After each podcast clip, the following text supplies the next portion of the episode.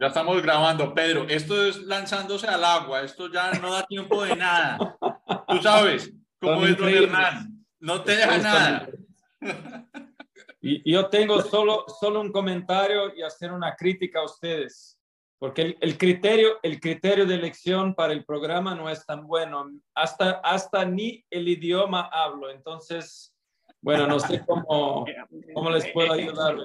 En eso sí estás, o sea, en eso sí estás totalmente equivocado, pues, y, y ahí sí vamos a tener unos buenos argumentos para demostrar que, que, que, estás muy equivocado. Em, yo creo que ya se está conectando Lucas también, ¿cierto, Darío? No lo veo, pero de pronto se alcanza a conectar. Bueno, pero, pero comencemos de todas formas.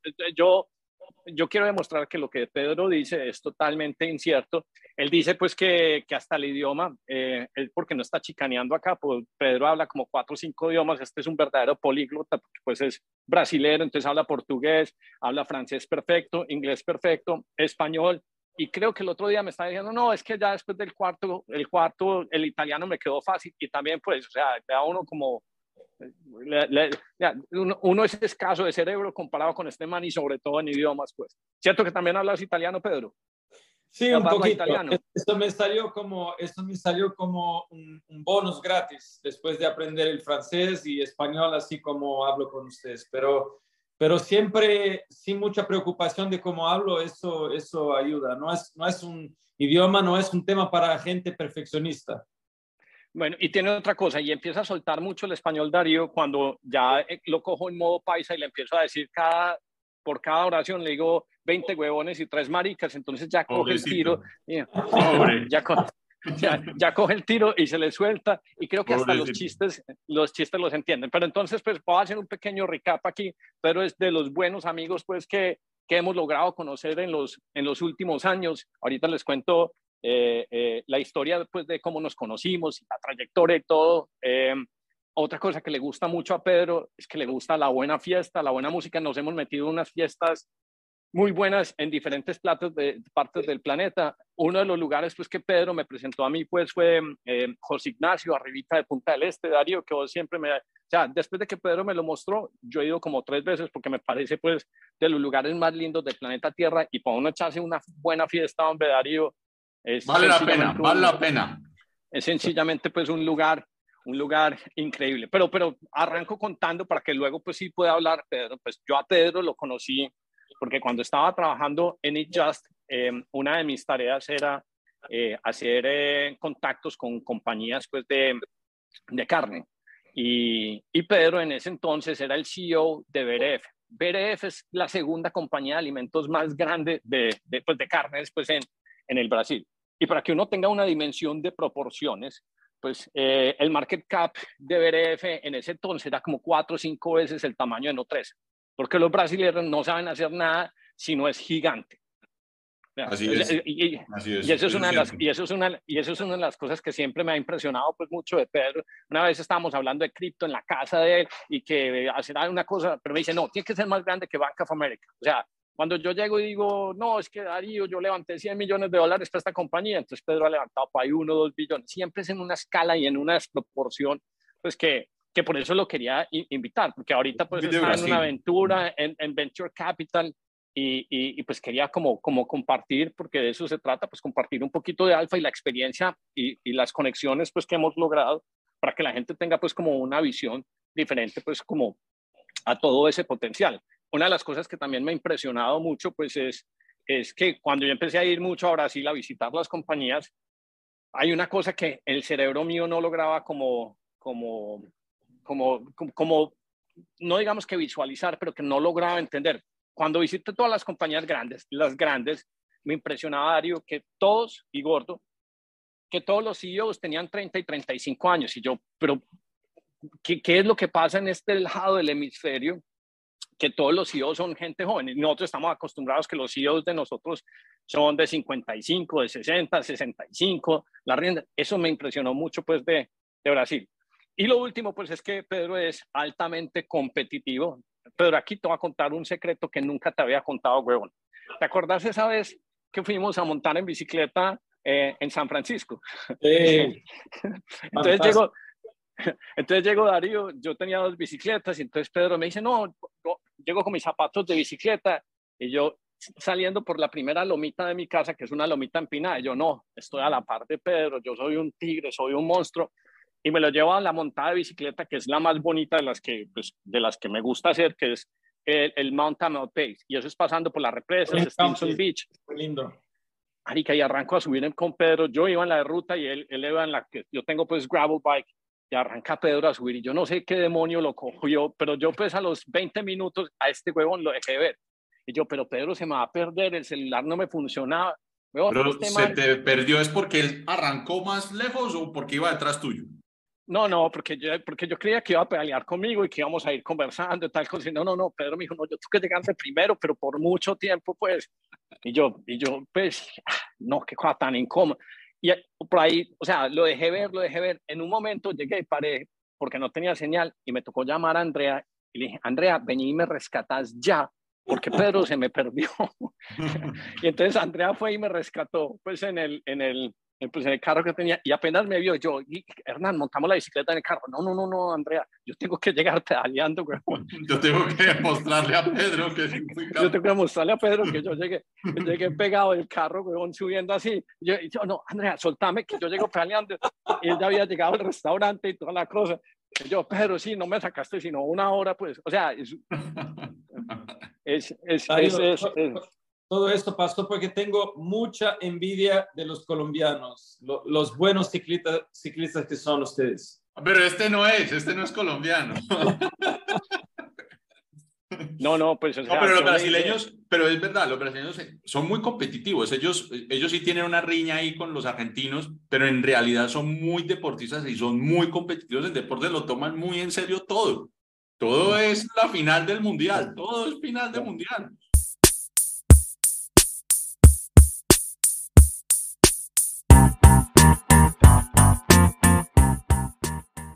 Eso es cierto. Pedro, yo esa montada en bicicleta que tardó por ahí tres o cuatro horas, eh, yo pues para la gente normal tardó eso, para mí tardó menos porque a mí Andrea me arrastró en el carro y llegué hasta, hasta, la, hasta la meta. Pero bueno, ese, ese, ese era una, ese era una anécdota. Recuerdo. Fue, ha sido una época linda, una época muy linda. Eh, y, y, entonces lo conocí por eso, hizo parte de la junta directiva por un momento pues en, en, la compañía y luego pues seguimos conectados y pensando pues y compartiendo con negocios. Y arranco pues para que ya si nos cuentes Pedro tu historia, arranco por contar otra anécdota. Eh, en el 2021, una de las personas que está como muy ensimismada con su propio cuento, que suelo ser yo pues Darío y Gordo, eh, yo vivo con esta tesis de inversión que tiene que ser growth, todo tiene que ser 10X. Y me acuerdo que Pedro y yo estábamos en Mallorca y Pedro finales de septiembre me dice, Hernán, me voy todo cash. Yo, Pedro, ¿cómo vas me acuerdo de esa anécdota, Me acuerdo de esa anécdota que la comentaste. Y yo, no, no, Pedro, y yo, no, mira que todo está creciendo. O sea, yo dije, no, es que si todo está creciendo, ¿qué puede ocurrir en el futuro que vaya a destortillar? Y yo, Hernán, me voy todo cash, todo mm. cash, y voy a comprar todo cuando esté barato.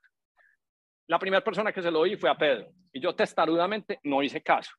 La segunda vez que lo vi en tres señales buenas fue Elon Musk vendiendo y descargando un porcentaje de acciones pues como a finales de, de octubre o de noviembre. Y luego Jeff Bezos de Amazon. Esas tres señales me han costado en el portafolio todo lo que te puedas imaginar. Entonces Pedro dice, no, que para qué está, ¿no? Porque hay gente que sí sabe leer las señales y tiene un montón de experiencia. Entonces ahorita sí, yo no voy a hablar más y le voy a, a, a, a dar la palabra a Pedro mientras pues, se conecta a Lucas, que creo que el avión le está llegando tarde.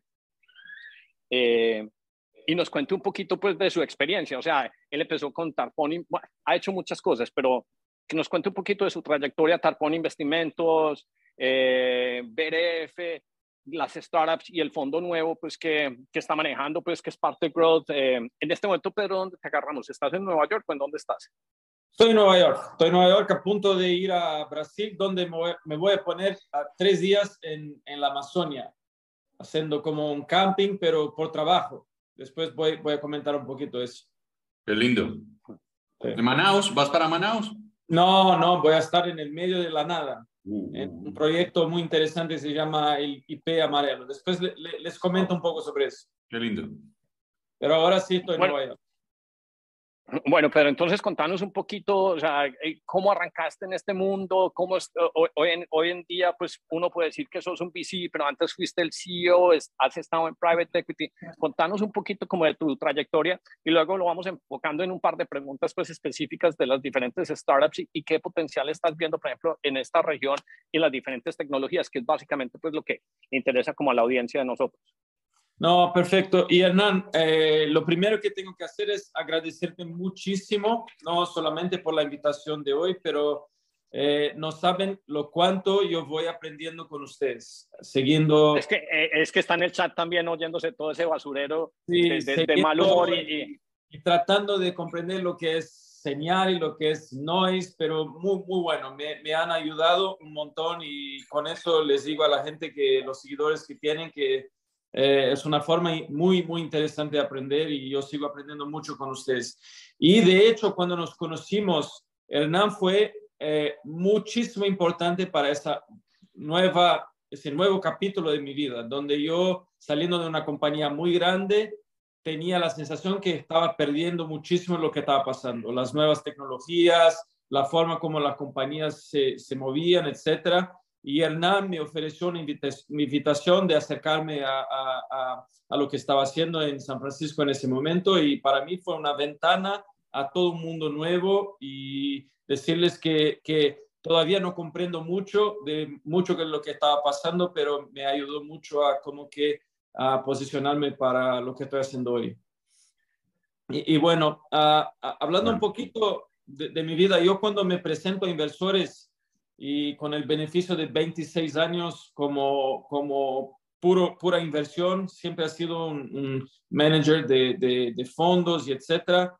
La, la, forma más sencilla de presentarme es que si el mundo de inversiones fuera un, un, un, thematic park, un parque temático, yo sí fui en todos los juguetes. Conocí a, desde los, los, los, juguetes para niños y después fui a las, a las grandes montadas y hasta el roller coaster y las bajadas, etcétera. Entonces, creo que con eso eh, uno va, va como que aprendiendo y, incorporando una intuición y capaz de como que comprender un poco eh, lo que está pasando. Pero sigo aprendiendo y por eso muy, muy feliz de estar conectados con ustedes. Yo, yo arranqué, bueno, vengo de, de una situación de, de familia, o sea, el, el destino quise que yo trabajara con la familia. La verdad que eso fue la primera decisión, la más importante. Nunca, nunca trabajé con, con mi familia, que es una familia empresaria en Brasil.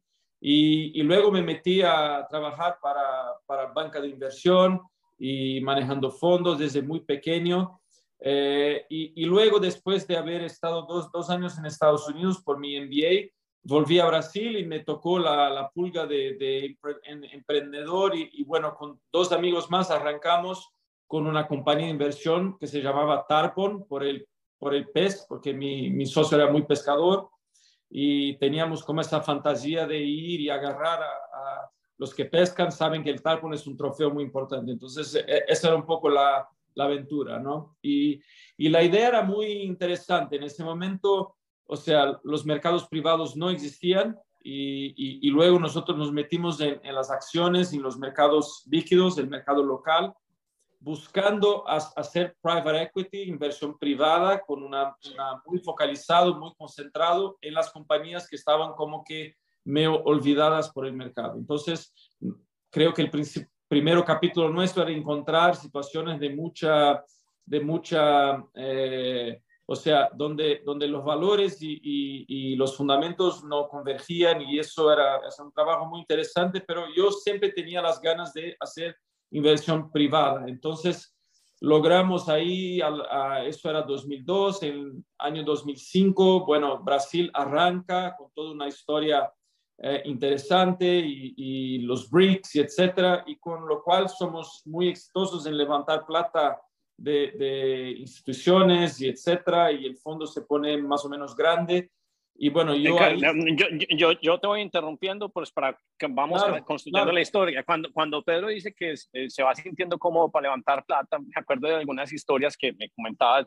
Es que Pedro ya no se iba para para el inversionista, el family office, sino que Pedro llegaba y decía, no, es que yo me voy para el endowment de una universidad y le voy a ir a pedir dinero. Y yo, pero Pedro, ustedes, para explicar un poquito qué es un endowment, un endowment es básicamente pues como una especie como de trust de dinero que tienen y los endowments más grandes pues son eh, los, los de las universidades. Entonces un endowment, por ejemplo, no sé, pues me, voy a equivocar en los números, pero un Yale, un, un, un, un Harvard tener un endowment de 20, 30 billones de dólares. Y eso son, pues, no solo las matrículas, sino porque todo el que sale de la universidad les hace una donación. Entonces, son unas instituciones sentadas con un montón de capital que entre otras cosas, por eso es que existe pues tanto VC en Estados Unidos y no tanto en Latinoamérica, porque es que hay unos LPs que sí tienen unos fondos para destinar en diferentes categorías de riesgo.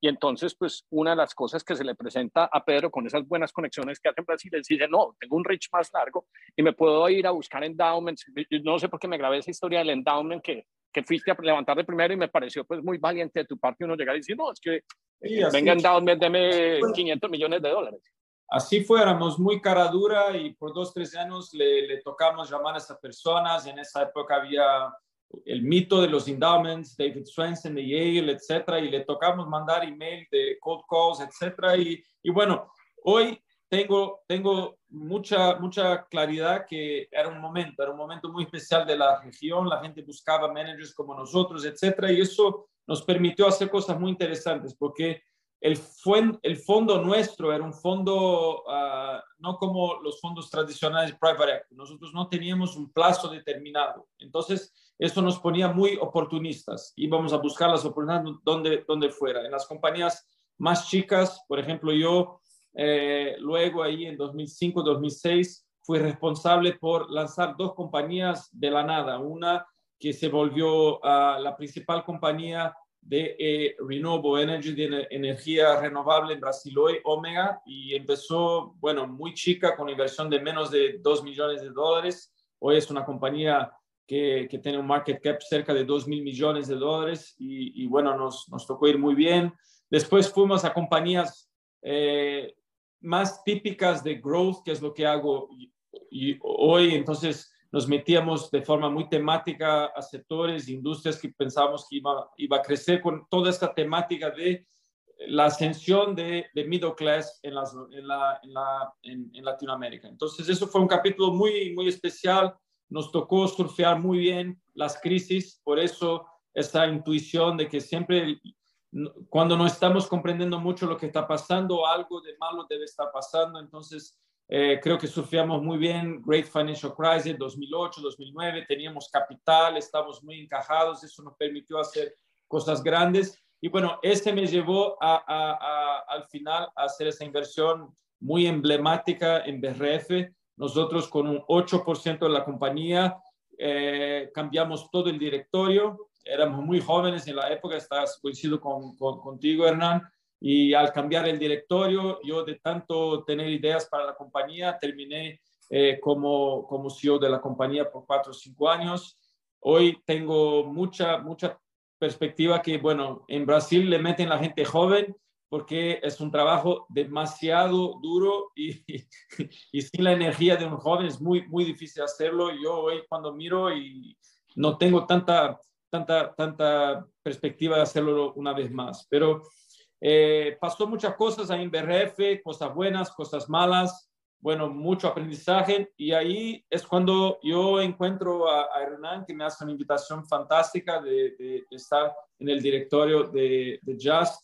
Y, ahí nos, creo que nos volvemos muy, muy, muy amigos. Y, y, justo en esta época empecé mi nuevo capítulo, o sea, eh, fundé una nueva, una nueva manager que se llama Camarupin. Es, un, es un, como que una, una nueva versión de Tarpon, porque el Camarupin nada más es el mismo pez y como lo llamamos en la Amazonia brasileña. Y, y bueno, Camarupin ahí sí, creo que con el beneficio de hacer muchas cosas distintas, digo, bueno, ahí me voy a focalizar en un, en un estadio específico de compañías, que no son tanto las, las startups, pero son las compañías y, eso aprendí mucho con Hernán, por ejemplo, en Just, que después de los cuatro, cinco, seis años de una startup, les toca una complejidad más grande, les toca eh, eh, decisiones sobre dónde focalizar la plata, la energía, los recursos, etcétera. Y ahí creo que mi experiencia sí sirve. Entonces, eso es lo que yo vengo dedicando.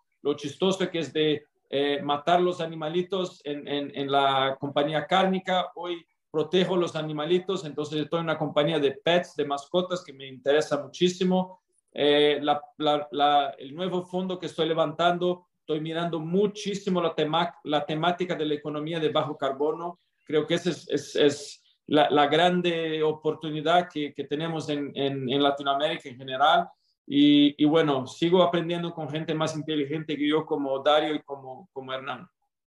Y entonces sí, inclusive me acuerdo pues que con, eh, con Pet Love eh, trataste de hacer un negocio con Darío conectando con otra compañía en Colombia, pues se hizo la conexión, pero pues no se materializó. Eh, y, y, una de las cosas pues que pues Camerupin, yo, yo, le estaba preguntando a Darío que inclusive cómo se pronunciaba, pero entonces veo que hay una tesis, entonces lo de los pescados pues es una historia que, que, siempre estás como llevando. Pero eh, Pedro, perdón que te Pedro, yo soy pescador, me gusta, pero o sea, tenemos que pescar, yo me pego de ti.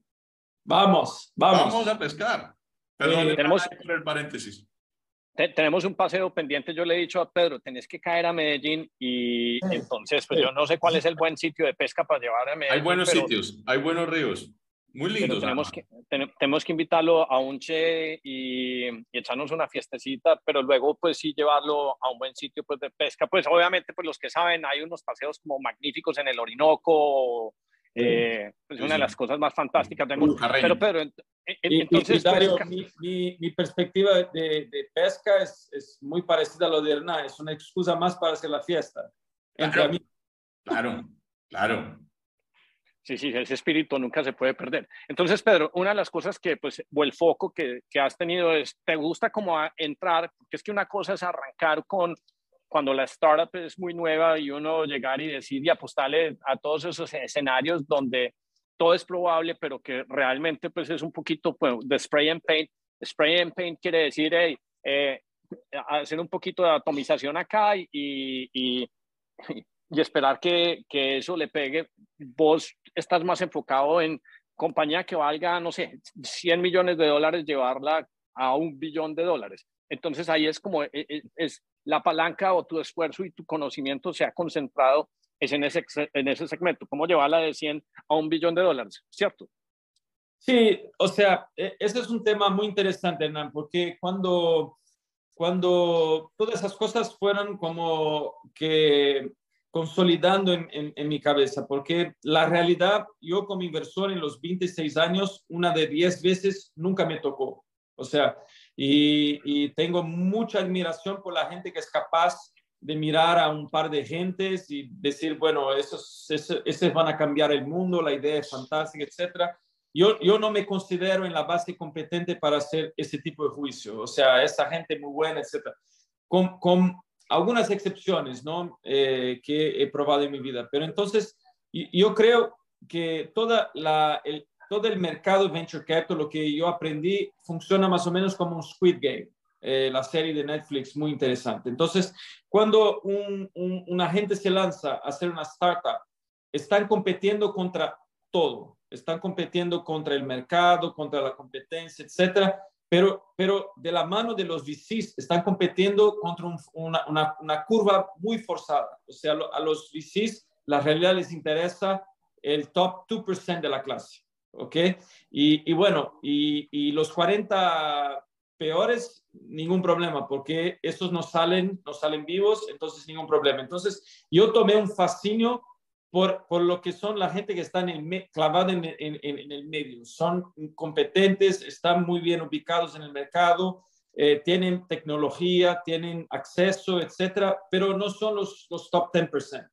Y eso para mí genera una consistencia que yo he comprobado con, con mi experiencia de generar muchas veces no el 100 to a billion, pero el 100 to 300, tres veces, dos veces, tres veces bueno, es fenomenal, no sé, pero, pero le da una consistencia interesante y bueno, capaz que una de estas sí pueda ser una compañía que, que la llevamos a, a, largo plazo y, y, verdaderamente una joya. Pero yo, yo, yo a la base, mi estrategia es buscar la gente que ya está con un, un poquito de, uh, de fatigue, no sé cómo decir en español, la gente que, o, que, que, tienen un poquito de pelo gris. Sí, que ya sufrieron un poquito más, que los VCs no les apoyan tanto, etc.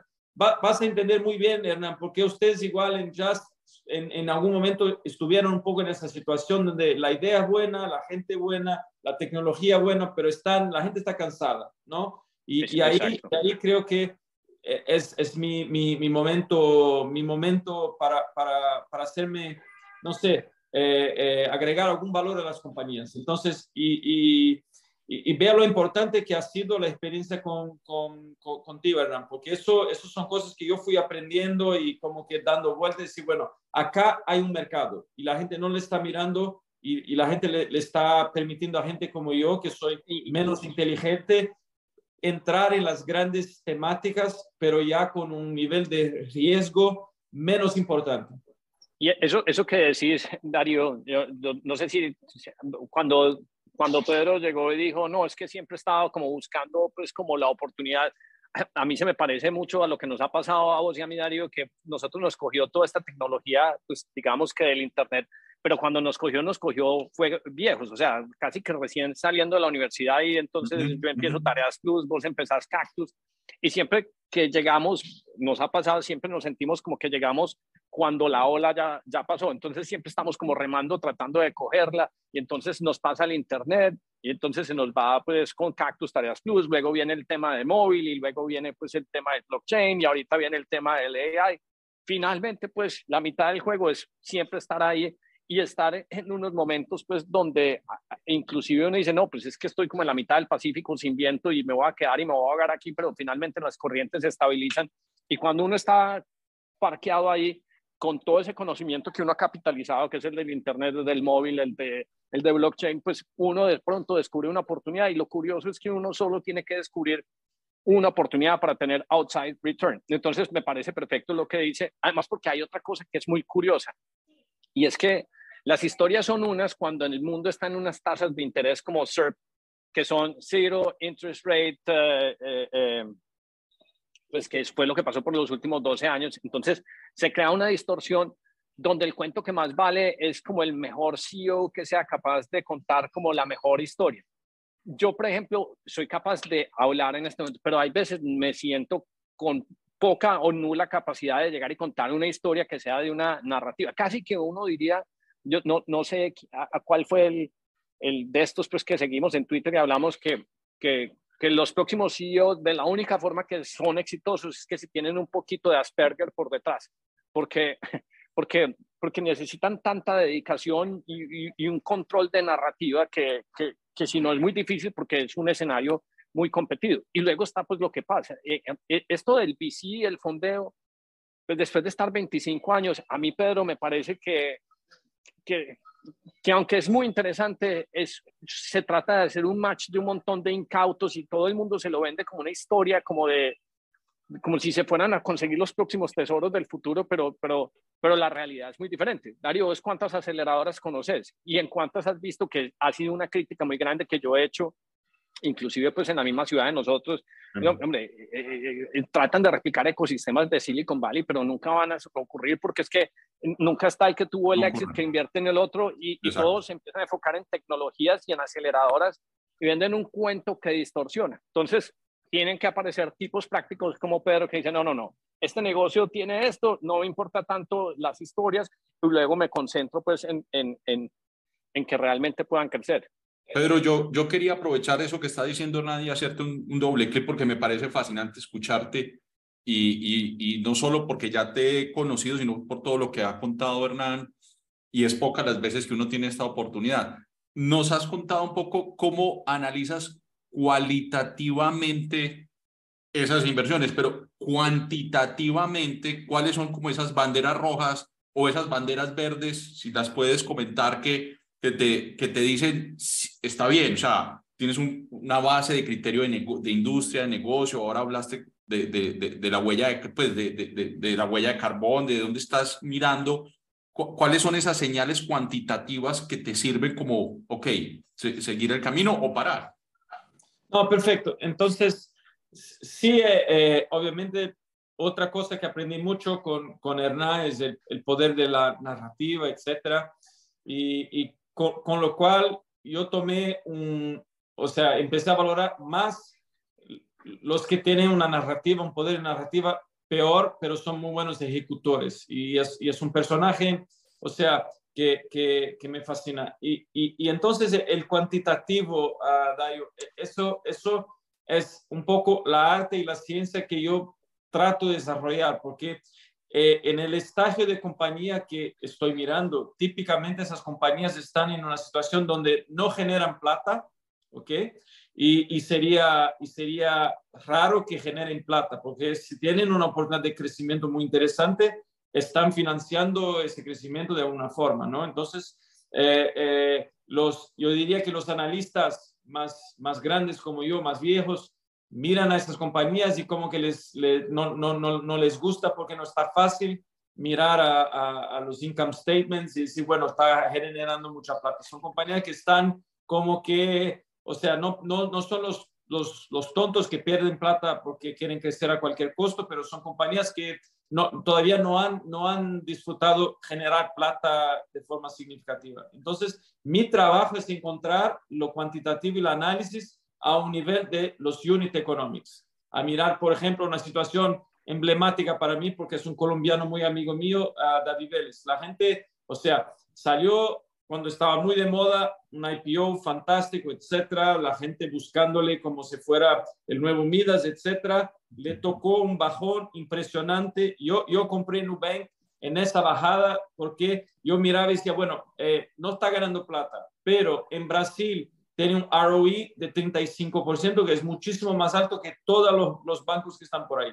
Entonces, para mí, Nubank es un, un ejemplo clásico que, que, bueno, si uno toma el tiempo de ir mirar double click, triple click y, y, y, ve señales muy importantes a nivel de unit economics, o sea, o para hacerlo muy genérico, es, es, una cadena de tiendas que pide plata, pero dos o tres de las tiendas que son las más maduras están ganando mucha plata. Eso, eso es lo que yo me dedico. Y tengo la sensación que los income statements, la gente que los analistas, o sea, menos, que estudia menos, cuando es lo último que le toca es el income statement. Eh, hay varias otras cosas que tienen que pasar a nivel de mercado, a nivel de ganar los clientes, de churn, etcétera, que, que son lo que van a generar la plata futura. Entonces, ahí yo, yo tengo que, que sincero, para mí es algo que yo vengo desarrollando y, y como que entrenando la nueva generación de analistas para que tengan ese análisis cualitativo, pero cuantitativo eh, a, a, un nivel más fundamental de los negocios. Y, y, creo que eso es muy interesante. Por ejemplo, comenté lo de Nubank. Yo, yo creo que Nubank es una de las grandes potencias uh, que ha salido de nuestra, de, de nuestra... región. Sí, sí.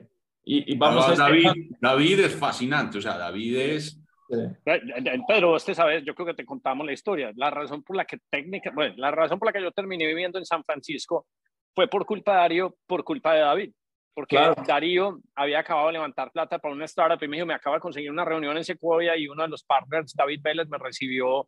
Y en esa época, pues, eh, eh, eh, pues David tenía simplemente como la idea de lo que pues, estaría pensando. Inclusive, ¿cómo es que se llama el, el, grande pues de Sequoia, Moritz, o sea, le tienen una admiración, un respeto increíble a David. Entonces, por culpa de David, nosotros sentarnos ahí y yo decirle a Darío, Darío, ¿cómo vamos a dejar llegar a los 40 y ver toda esta oportunidad de haberse venido uno a vivir acá? Y entonces, pues fue, fue, una aventura y entonces es curioso pues que muchas veces terminamos hablando de David en, en, en este, en este podcast.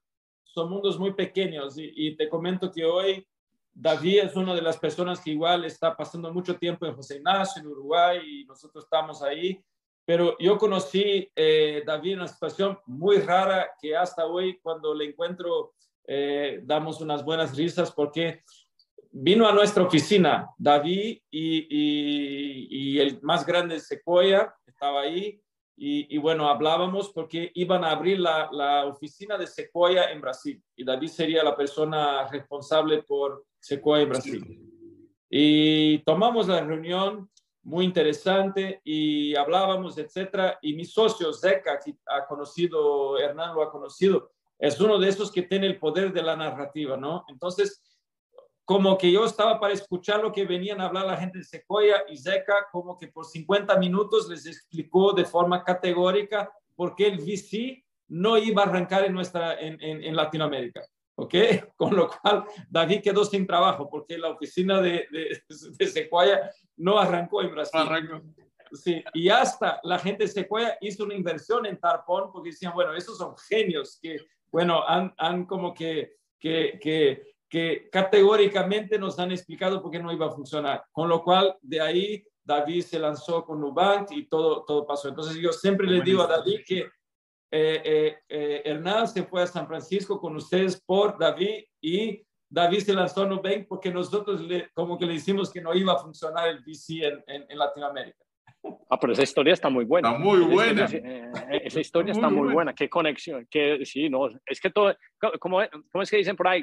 Siempre estamos a 6 grados de, de separación. De separación. el, juego de Kevin, el juego de Kevin Bacon, pues, eh, que uno puede ya llegar a que, que, que, nos vamos a juntar todos nosotros en Atacama en septiembre.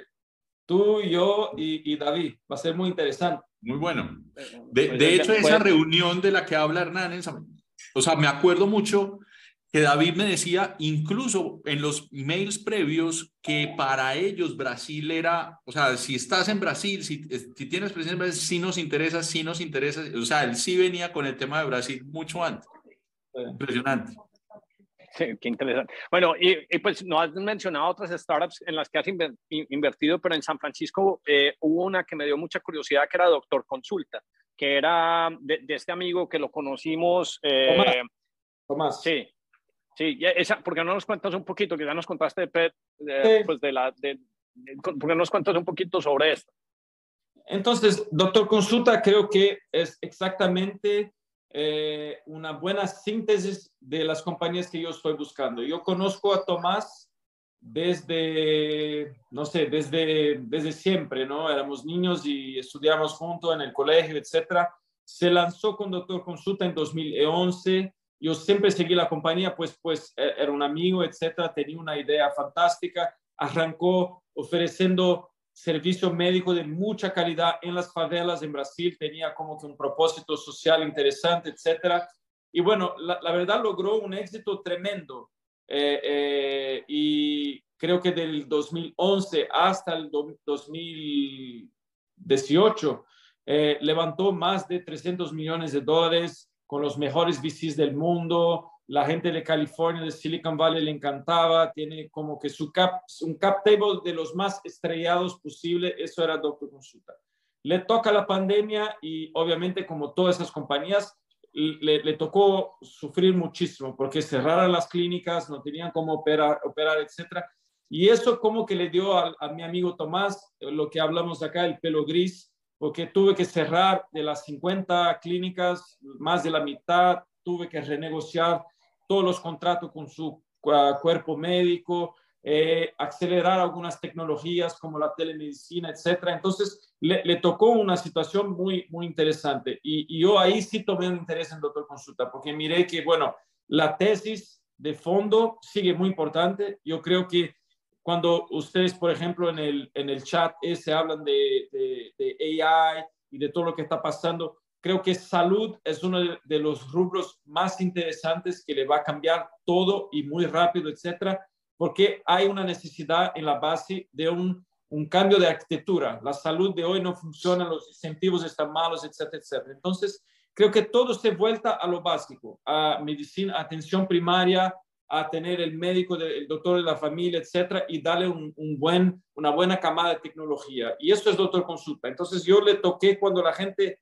para ser muy sincero, la gente de Kazek y los principales eh, inversores que estaban ahí no le daban pelota, yo le di pelota y bueno, nos volvimos el principal inversor de la compañía y bueno, justo lo que le faltaba y eso creo que humildemente le ofrecemos es bueno, no hace sentido ganar plata con clínicas esperando que la gente un día se presente en la clínica, ¿no? Necesitamos un recurring model, un modelo que las ventas sean más recurrentes, más, más previsibles, ¿no? Entonces, bueno, tratamos de inspirarnos un poco con Pet Love, le creamos una tarjeta, es una tarjeta de beneficio que nada más es que un modelo de subscription y ahora a la gente le toca hacer exámenes por 40, 50% menos, pero nos pagan 5, 6, 7 dólares al mes, que es muchísimo más barato que un plan de salud.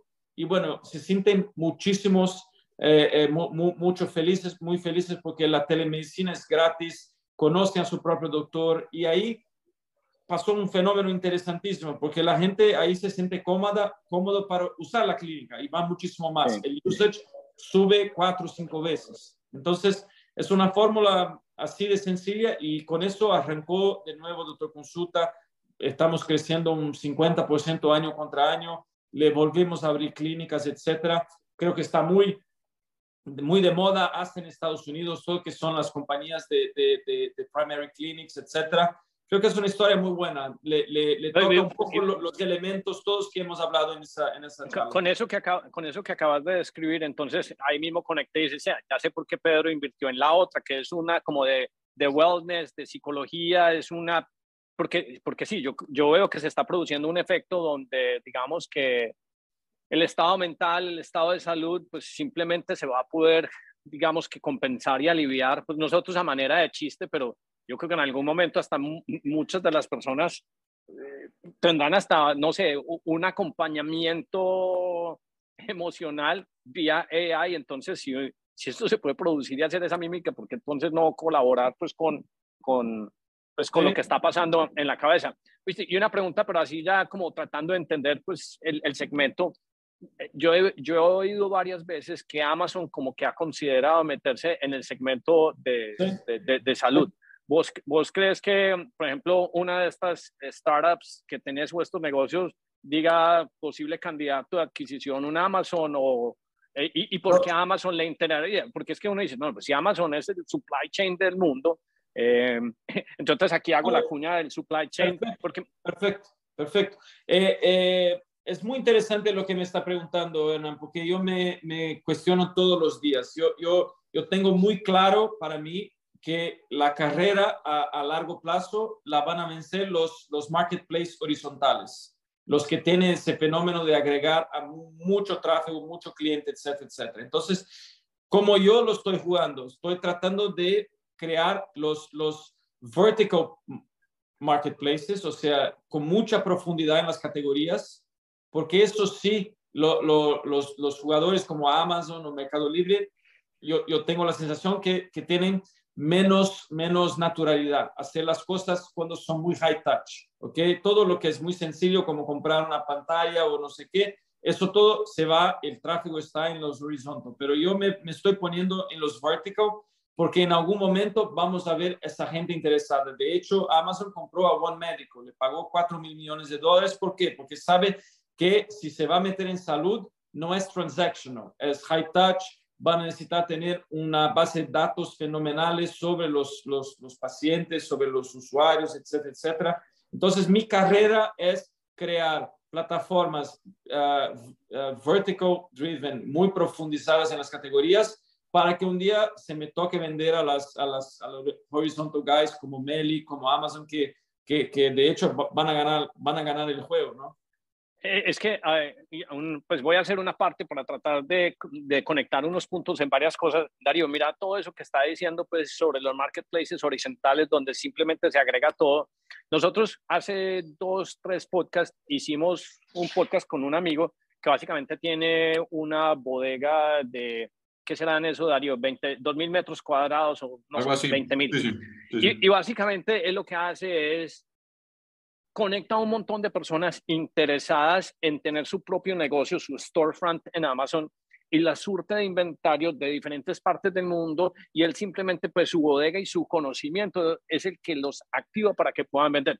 De otras cosas pues con, un, con una conversión sorprendente porque ese video ha tenido como como solo 600 views, pero lo han contactado 50 o 60 personas que dicen, yo, yo, quiero, yo quiero invertir tanto. Y entonces el paralelo que estoy eh, pues, pensando es, Hombre, ¿qué tal si en un doctor consulta la gente empieza a ver la misma mecánica de conversión donde dice, hey, yo soy un proveedor de salud y entonces yo en vez de, de irme directamente pues a, o sea, a la clínica o la plataforma, porque no me integro de una vez acá y, y, es, y, espero poder, pues porque, sí, sí, porque entre otras, por ejemplo, una de las cosas, pues yo cuando me fui a vivir a Estados Unidos en el 2008, una de las cosas que uno se sentía como más cómodo, porque pues cuando uno está en Colombia, los médicos, y a pesar de que están tratando de hacer esto, la comodidad de la salud, de preguntarle al amigo, es que uno muchas veces no necesita como el conocimiento técnico, sino que necesita el conocimiento del acompañamiento. Yo tengo un amigo que es el que llamo, pero porque es mi amigo cuando me duele acá, cuando me duele allá, pero esa tranquilidad me da mucho. En, en, en Estados Unidos uno dice, no, el mejor médico que lo pueda atender a uno, ojalá que sea hindú, porque son como más Claro. Eh, eh, porque como que hablan mejor con uno y, y, ahí no sé si es el efecto placebo. Entonces, pues simplemente pensaba como la integración de todas estas cosas pues, que pueden pasar ahí. Y de hecho, la estrategia nuestra es exactamente esa, la, la, la, alta complejidad, las uh, specialities, las, las estamos agregando, incorporando a, a, a gente. A nosotros nos interesa hacer la puerta de entrada, somos el gatekeeper de, de, de la salud. Por eso una, una doctor consulta creo que está muy bien ubicada, porque le da exactamente a la gente, la gente obviamente estamos tratando de los más de 100 millones de brasileños que, no, que son homeless para efecto de salud, porque no les gusta el servicio público y tampoco tienen acceso al servicio privado.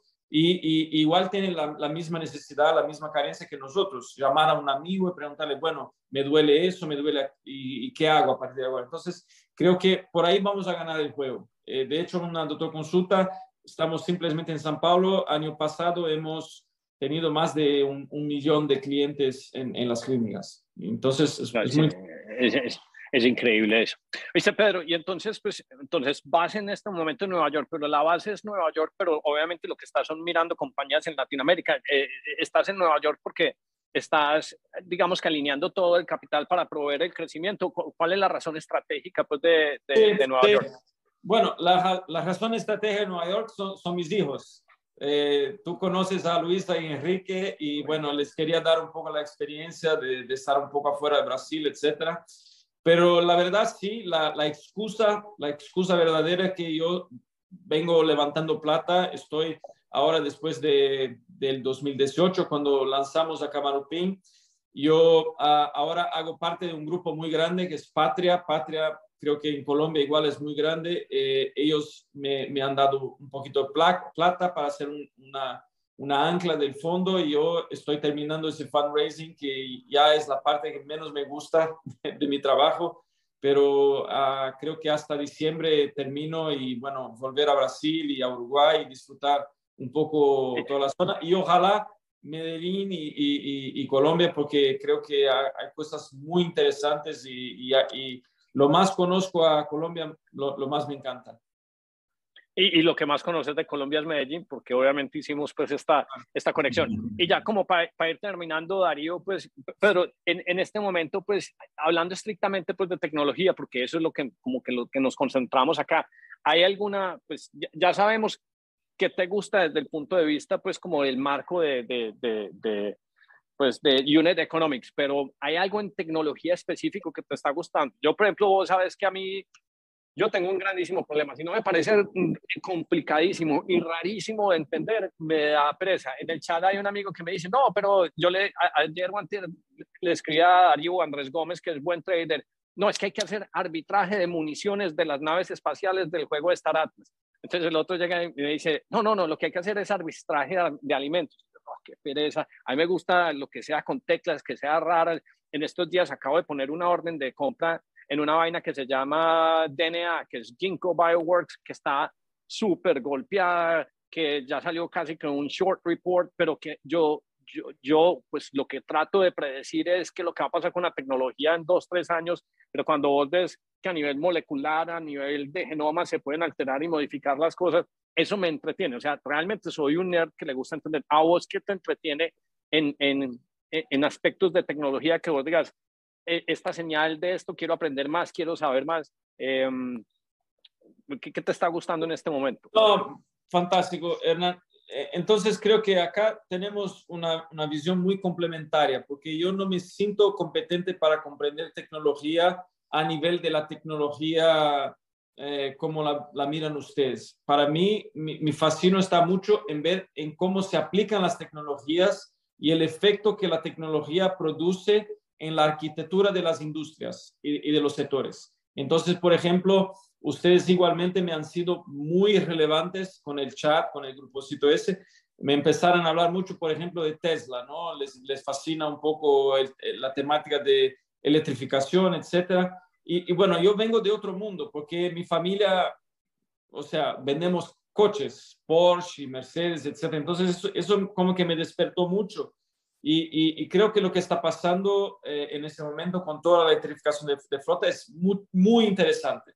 Hay una razón muy específica, Hernán, porque hoy, por ejemplo, te sale más caro salir de, de tomar cerveza que comprar una pantalla de 72 inches de una televisión. Y eso va a pasar con los coches y con los uh, EVs, ¿ok? Va a pasar una, una, una, aceleración muy grande de la tecnología, permitiendo que la industria toda se adapte. Y, y vamos a un modelo donde los coches van a, aparecer mucho más con lo que son hoy las computadoras o las pantallas, eh, o sea, es un modularization, la tecnología produce eso, o sea, donde la gente, no sé, cuando yo veo, por ejemplo, que la gente que se está metiendo en EVs no son las montadoras, son la gente que son los productores de, de, de, componentes para computadoras, ¿no? Entonces, creo que eso va a ser muy fascinante. Y, y, y de hecho, yo, yo creo que eh, la economía de bajo carbono creo que es donde la plata va a estar y detrás de la plata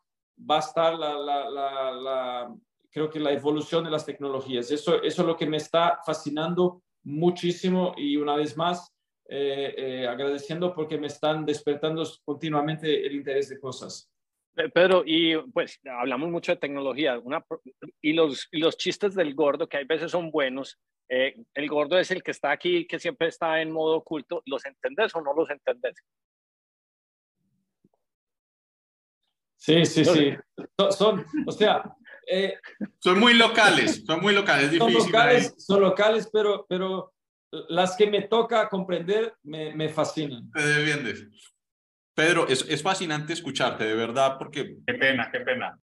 Porque, pues, pues, es decir, nosotros, digamos que nos mantenemos muy tecnológicos, pero tú eres muy terrenal y, y, y específico en el negocio y eso es muy bueno. Yo tengo una pregunta que es casi obligatoria de un oyente, esto es real, que, lo, que me, estuve con él ayer, se llama Esteban, le mando un saludo, y le decía que íbamos a, íbamos a entrevistar y que tú tenías mucho conocimiento del negocio de mascotas. Y tengo que hacerte la pregunta, y es, primero, ¿por qué Brasil es tan potente en mascotas? Pues el tamaño es muy grande, pero, pero hay una industria de mascotas poderoso y, por, y adicional, ¿por qué es tan atractivo ese negocio para ti? ¿Qué, qué, qué, y, qué ves ahí en Latinoamérica y en el caso de Colombia que pueda pasar eh, en negocio y que se pueda aprovechar? No, perfecto.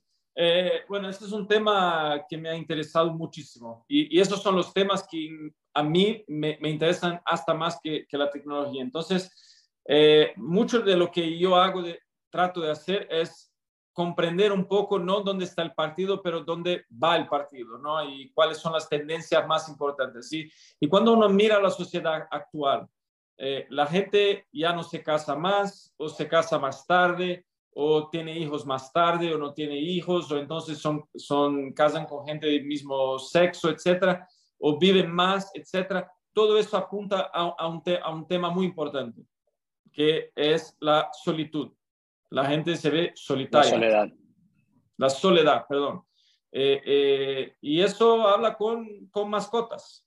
Entonces, creo que es un fenómeno global. Las, las tasas de, de, de, growth de mascotas a nivel global son, son alucinantes y van a seguir y son a prueba de contexto de mercado, de macroeconomía, etc. Entonces, cuando yo, a mí me toca comprender a un nivel muy profundo una tendencia así, yo digo, bueno, esto es como un avión que tiene una, una, una carretera para levantar y, va a estar ahí por mucho tiempo. Y, y eso permite a que nosotros cometamos muchos errores. Yo con esta compañía de mascotas ah, cometí los más feos errores de mi vida, pero vuelvo y la compañía sigue creciendo porque adopción, más gente, comprando más, etcétera, etcétera. Entonces es muy interesante Brasil sí es una potencia porque igual estamos con una, somos una potencia en el agro. Entonces, lo que le da la comida a los perros, de hecho, y eso aprendí en BRF, es la comida, bueno, que no, que, que, que no comemos nosotros, ¿no? Entonces,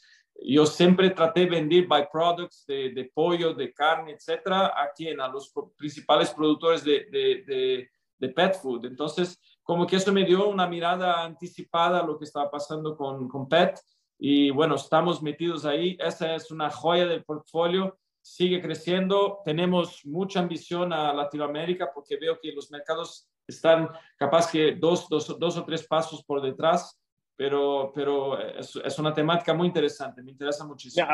ahora que mencionaste las mascotas, yo te había pasado una que ya salió la, la ¿te acordás, eh, Darío, ese, ese app para salir a caminar y conocer personas con pues, Bueno, ya está la y, y, hay una cosa que me parece, pues, desde el, desde el punto de vista, eh, pues, cómo cambian las personas, pues yo no tengo mascotas porque a mí no me gusta tener que madrugar y obligarme a... A mí no me gusta nada que parezca muy obligado. Y hay una cosa que en el cerebro todavía no he podido acostumbrar, y es que todos me preguntan que si saludé a, mi hermanito. Y yo cuando dicen mi hermanito, yo pienso en mi hermano que tiene 45 años. Pues resulta que ya tengo otro hermanito, que es el perro de mi mamá. Yo no, es que ese no es mi hermanito. Yo, yo todavía no me acostumbro a eso. Y, y los otros me dicen, no, que eh, saludes a, a, tu ahijado. Y yo, pero ¿cuál es el ahijado? Entonces resulta que una pareja consiguió un perrito y va y se lo lleva, no sé, me lo llevaron a México y entonces yo soy el amigo de todos los perros, yo soy padrino, hermanito de un montón de mascotas y eso me parece el fenómeno más extraño, pero me parece la oportunidad de negocio más increíble porque la cantidad de dinero que la gente es capaz de gastar simplemente porque tienen pues toda la elasticidad en cuanto al sentimiento del animalito que no tiene expresión. Es que yo, yo quisiera que al perrito le compraran las cosas que, que, mi mamá le está comprando o me las hubieran comprado como, como a mí. Es esta elasticidad tan increíble con este perrito. Me parece pues eh, ya un fenómeno pues. Y, a esto me dedico como ustedes igual se dedican a tecnología, porque una última, una última sobre, sobre mascotas. Nosotros hasta hacer una encuesta, un research para comprender cuál es el, el sentimiento que uno tiene con sus mascotas, fuimos y es muy interesante, pues es una cosa muy poderosa. Nosotros y los que tienen mascotas siéntense culpados porque no retribuyen el amor, el amor que, los, que las mascotas le dan o que piensan que le dan. Entonces es una cosa muy potente, es una química muy potente. Yo todo día miro a mi perro y pienso, bueno, no soy, no soy tan bueno para ser el, el tutor de ese perro. Entonces es, es algo muy potente. Qué buen punto. Y eso es cierto. O sea, es, se siente uno siempre en deuda con el animal. Siempre estás en deuda. Siempre es que, que, que sí, no, no, soy capaz de recompensar lo que él me está dando.